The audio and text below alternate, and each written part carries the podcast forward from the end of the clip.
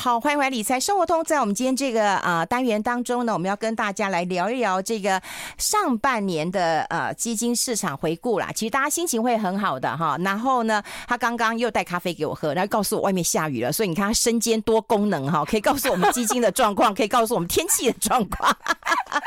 好，先欢迎一下我们诚心基金评鉴台湾区的负责人曾淑英，淑英好，玉芬姐好，各位听众大家好。对我刚才讲就是说下午可能会下雨嘞，现在已经飘雨啦，对，已经飘雨，但是它现在比较像雷阵雨，就是一阵一阵，可能下个几分钟又停这样子。哦，有刚刚费勇很关心我，他说你有没有带雨伞？我说有，因为我带了一把很。他都没关心我，我都没带雨伞。你出去的时候可能就没下雨啦。你你这你这么你这么分量这么重，你一出去都不敢下雨。这么重，不敢下雨啊？没有急人有没有？一走出去就它会有个间歇，让你回到家之后才 哈啦哈啦下呢。哦，哎、欸，我们来看就是呃上半年啦哈，因为已经到六月份了啦哈、嗯，那就整个上半年评估一下。我觉得上半年呃当然都是赚钱的几率会比较高，可是真正有赚到钱的，嗯，我觉得还是有限。就是要撑住，对，老实讲就是要撑住，因为等一下如果我们念了一下这个前面几年的话，当然我觉得台湾的投资人应该会是有感的，对。但是相对的，当然有些组别可能已经一段时间也都没有去碰触了。但是，但是我觉得台股的投资人应该是蛮开心的。有有有。对，那所以我觉得这个部分的话，就但我觉得就很像今天的天气。嗯。早上大太阳。嗯。我一直想说这大雨特报是假的。嗯。但我出门前我真的看了一下，他真的写三点会落多少。哎呦。所以我立马的把晾在外面衣服都收了，我不想回去重洗一次。但是他真的，所以我觉得，呃，我觉得应该是讲说现在的状况有点阴晴不定啦，所以投资人就是稍微还是要警觉一些。但我觉得今年如果你看的有些组别，譬如说，我们刚刚等一下我们回顾的时候，如果你把台股看得太短，嗯，你可能就一直都不敢进去。嗯，不过老实讲，就是涨的组别也是像我刚刚在外面听到你们讲，像那个 NVIDIA 现在昨天是跌嘛，嗯，但事实上。我们上半年这一段涨升跟 NVIDIA 应该很非常非常非常的直接相关啦。嗯，对，因为它真的有带动嘛 AI 的题材。我跟你讲说，最好笑真的是我朋友啊，那个他买那个辉达两百涨到四百，老婆要跟他离婚，是什么原因？买太少了。我说你这老婆真是，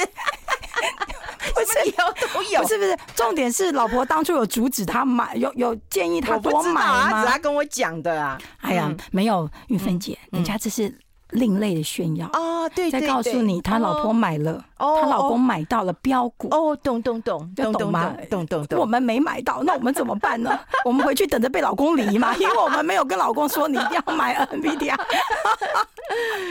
哎、欸，那如果说其实有买到台股的都不错啊，你买到美美国的股票其实也还不错啊。对，其实整个台湾合备销售的股票的股票型基金在上半年美元报酬大概有十一点二九，元币也有十一点八。对，所以其实你就发现，哎、欸，也就是说，如果你用上半年的成绩单来看，嗯，如果你买的标的在上半年交出了一个。不要说呃比十一点二九高多少，但是如果比十一点二九还要小，甚至出现了负值的话，那你可能就要回头看一下这个组别，然后甚至还顺便看一下你的基金跟同类型的平均比较起来是怎么样。我觉得半年是一个蛮好回顾的，因为我觉得每一个月我们会看一下，但每一个季每半年，嗯，所以其实就是稍微要看一下你的标的物。那我刚刚提到，就是整个上半年的话，整体台湾合备销售股票型基金美元报酬率是十一点二九嘛，很好哎，很好表现。第一名的呢，其实是产业股票的传媒通信，但这个标的物很少。可是呢，但是问题是，这个标的其实也常常在过去这两年一直出现在我们的榜单上，对，极好极坏的出现。对，他这次上半年交出了一个半年的美元报酬三十三点九五，嗯，对，然后一个月有十点四四。上一季第一季是呃这一季啊，第二季是十二点八七，那一年有二十五。那再来就是我们刚刚一直欧漏的那个台湾中小型，嗯，第四名是台湾大型，所以我刚刚讲第二名是中小型，第二第二名是台湾中小型，第四名是台湾大型，嗯，他们的美元报酬率是三十一跟二十六点九七，嗯嗯。你看有可怕吧？有可怕，但是一年只有二十三跟十七，所以大家就知道去年那个下半年那一段，其实对科技来股、科技股来讲都是一个重伤嘛。嗯，对。那中间夹杂的第三名就是产业股票的科技类股哦，科技股涨疯啦。对，所以你看前四名是不是都是跟科技股相关的？对，那基本上就很明显的，你就会发现，哎，可是我们刚刚提到哦，上半年是十一点二九，哎，哎，我们这四个组别。台湾大型股票都还有二十六点九七，哎，嗯，也就是说，其实你看看这前几名就涨得很凶，嗯，所以等一下如果我们有时间看个股的话，你会发现可能个股的标的也涨得挺凶的，嗯，你看平均报酬都有三十二十几，嗯，那单一股票有的会标的比较凶一些，嗯，对，那第五名呢，其实是美国大型的成长股，嗯，那你说，哎，成长股跟科技有没有关系？有，基本上还是有，所以其实你看前面五名是不是族群都很接近？对对对。对，所以如果你有买到前面五名那的族群的标标的，然后有抱住的，嗯，对，因为真的要有抱住哦，因为它是上半年的报酬大概都有二十几趴，嗯，可是其实他们在六月份的表现就大概是，你看第一名的传媒通信是十个 percent，嗯，那其他大概就是五个 percent 上下，然后第二季呢大概也差不多十个 percent 左右，嗯，可是过去一年呢就是大概也是二十趴左右，嗯，对，所以其实基基本上来讲就是这半年。嗯，其实是，也就是说是这些科技类型相关的标的，从去年的年底到年初的修正，然后一个比较大的反弹区块，其实在这一段时间的。哎、欸，上呃，就是这前五组，我觉得都很认同啊。对，但后五组无法认同。后五组呢，这基本就是偷偷摸摸的，慢慢的。哎、欸，对，他就是慢慢的。嗯，而且趁大家不注意的时候，趁大家不注意的时候，而且趁大家都都还觉得他们应该没救的时候，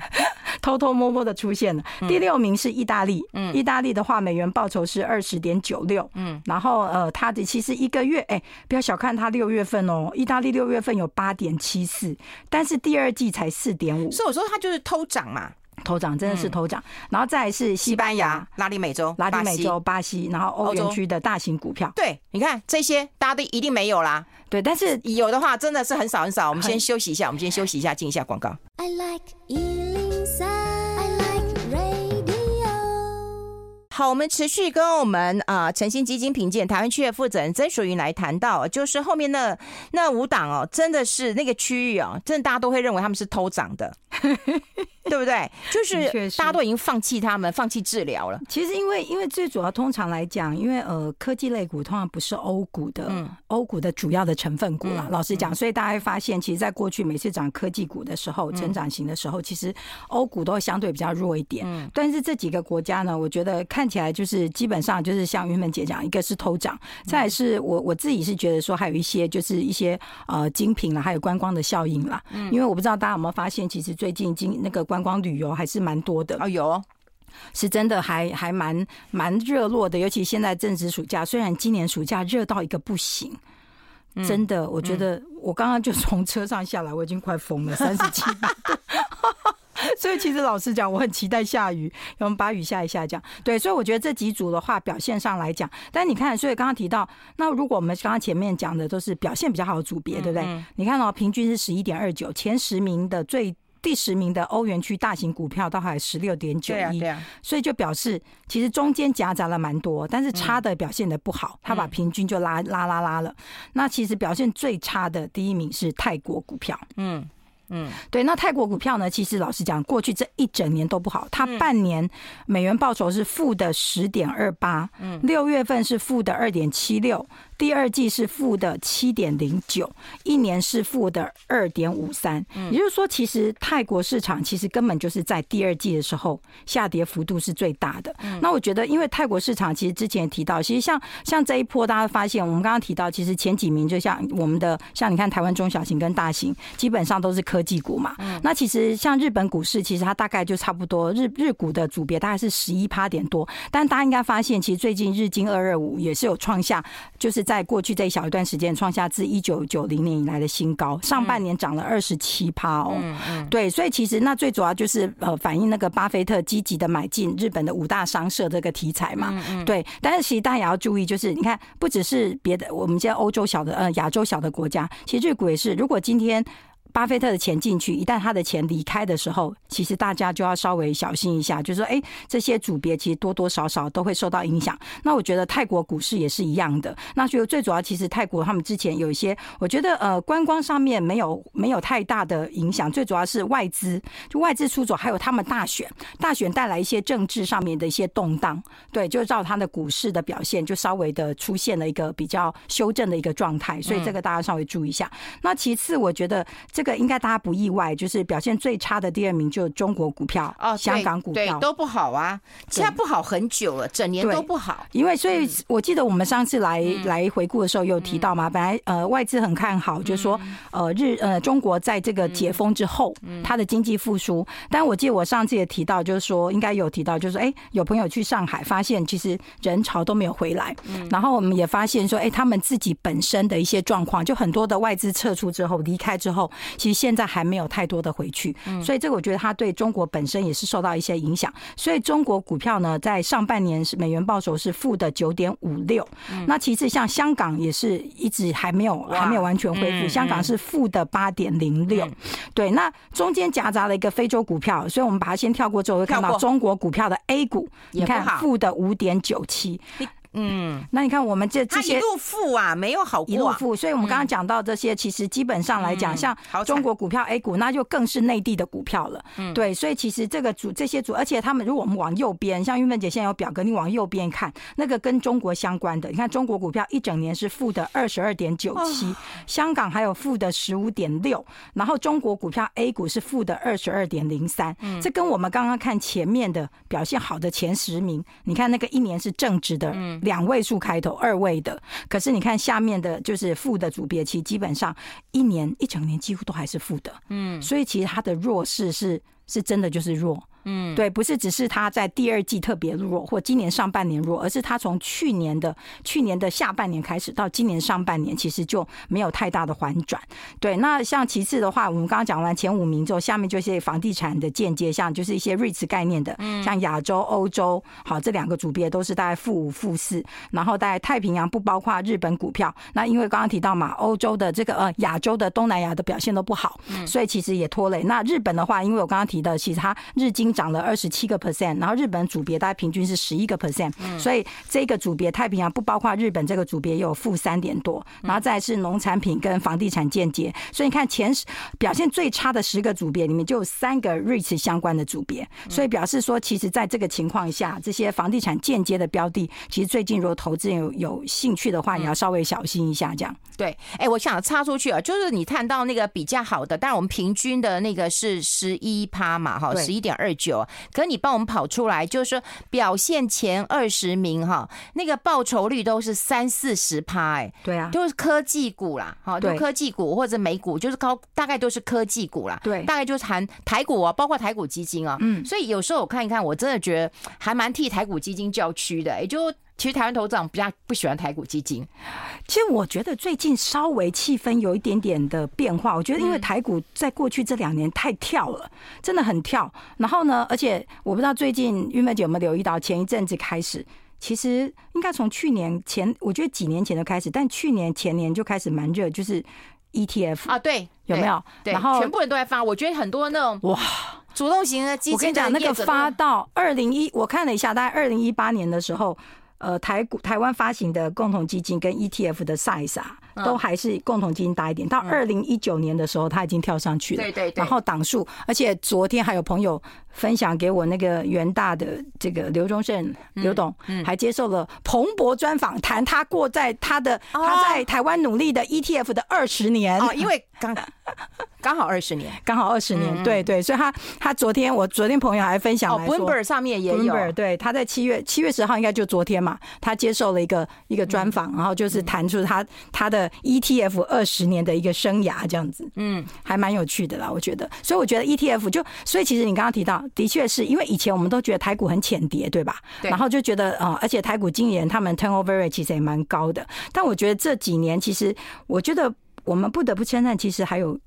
我觉得就是产业。嗯，我觉得产业刚好在这几年，这几年其实因为台湾就是一个小一个科技小岛嘛，对啦，对，所以我觉得多多少少都带动到，而且你看刚刚提到上半年这个，你们刚刚提到这个 NVIDIA，其实带动这个 AI 的一个题材，其实真的也也帮助，我觉得帮助台股蛮多。那另外一个，我觉得是台股现在他们在发行的呃产品上面也尽量就不像以前的这么的小。我觉得以前发发行的范围会比较窄，现在我觉得大家会慢慢，当然就是会有第一炮发出来的，会有 follower 出来嘛。可是我觉得涵盖的范围比以前来讲，我觉得是广了一些。我觉得对投资人来讲其实是辛苦的，因为发成这样，投资人怎么选啊？对相同的一样，本来就讲说啊，你选一个比较简单的，就现在更不是嘛。现在是很多很多，对啊，现在很难挑，然后很难挑，它长得很像，对，然后投资人也说哪一个比较好，奇怪了，你要看哪一个比较好，你要看你对你适合哪一个啊？其实香蕉拔拉，你觉得哪一个好？其实有时候同样一个 benchmark，因因为在台湾发行标的那个基金，不管是共同基金或 ETF，都要有一个那个 benchmark 嘛，指标指数。我跟你讲，大家更不看，大家都只是记他那个号码，不管哪一个比较好而已。那哪个号码就是看行销，就是因为这样子，所以把零零五零养成那么大，对，就行销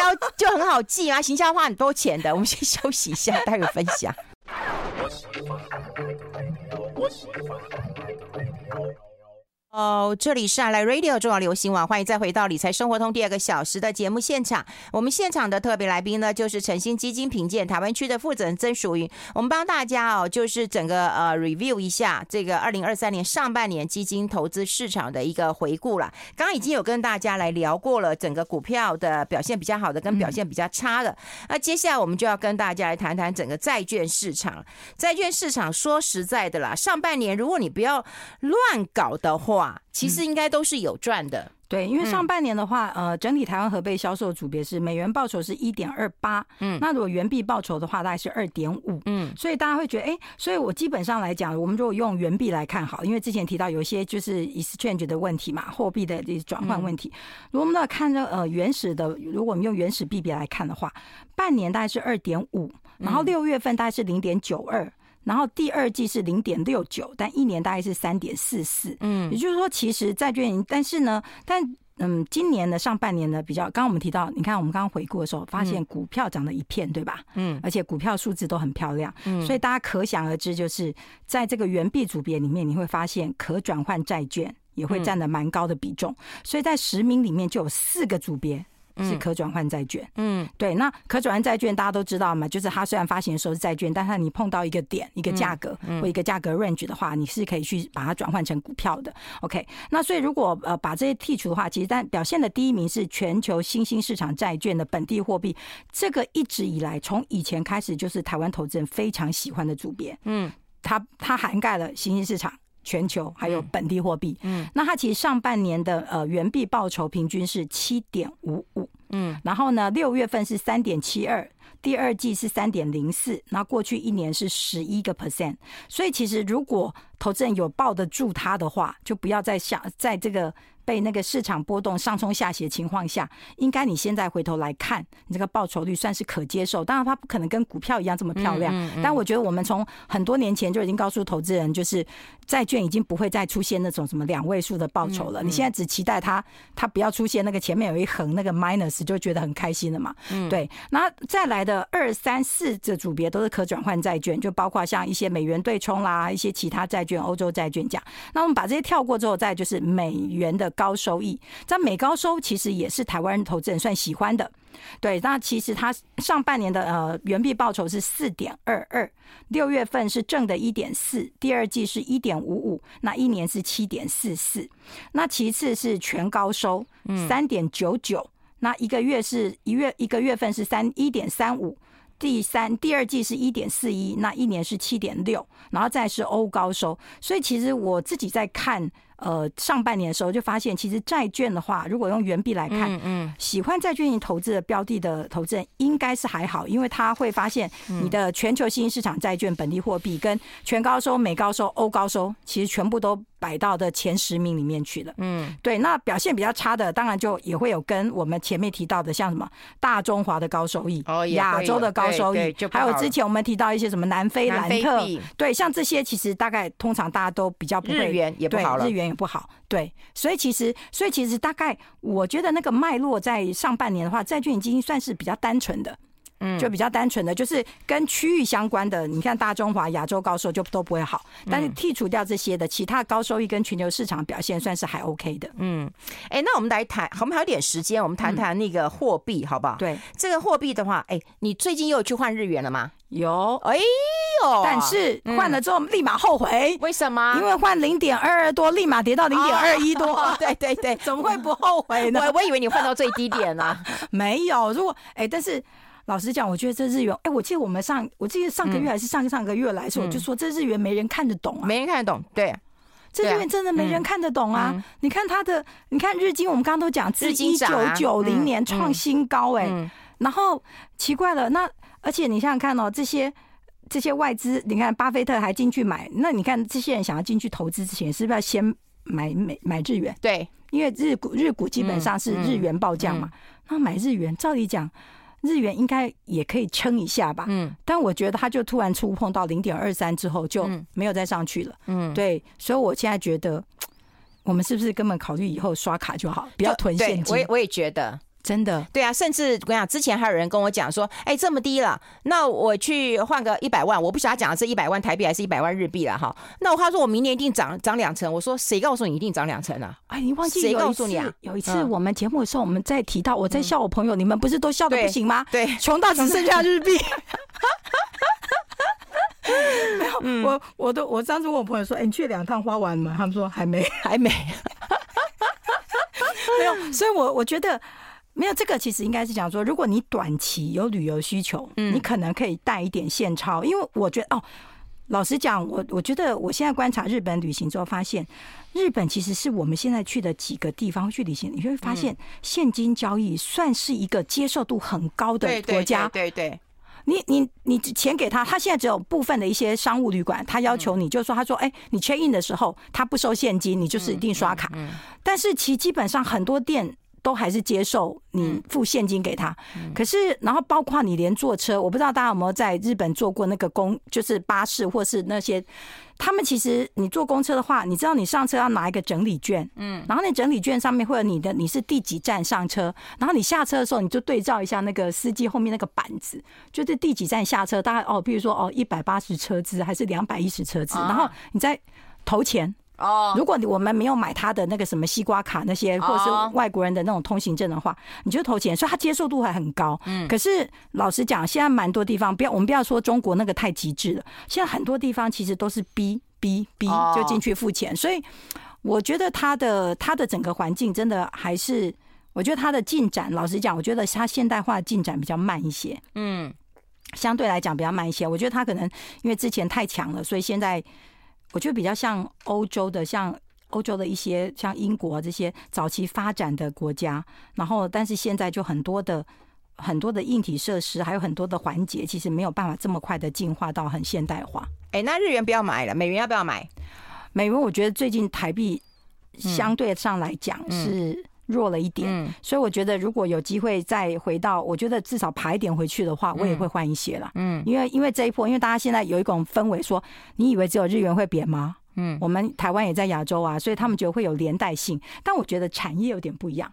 所以产业的方向有点不一样，因为我们你看，在走科技的时候，台湾的科技股，你看光我们回顾这个组别跟单一个股，我觉得就标的蛮凶。但是问题是，如果我觉得不管过度的升值或贬值，其实对我们的产业都有不同面向的影响。对啦，对。但我是觉得，如果它像这三十一点多，我觉得稍微还弱了一些。对啊，台台币上半年还是贬的。对，所以我觉得如果它可以稍微的，我没有期待它走向那个前两年的什么二八二九啦，但我觉得。如果在三十块附近的话，我会觉得投资还是可以留意一下。嗯，对。但是现在，所以对我现在认真觉得日元刷卡就好，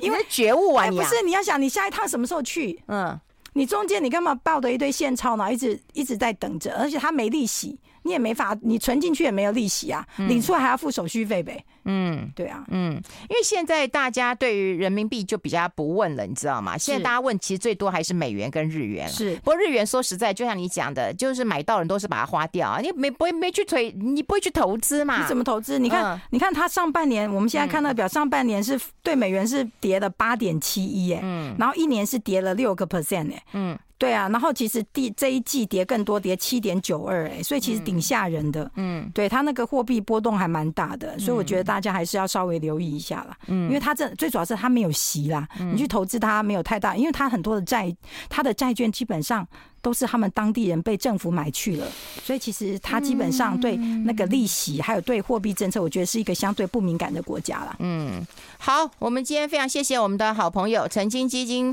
啊评鉴台湾区的负责人曾淑云到我们的节目现场跟大家做一个分享，谢谢淑云，谢谢。谢谢。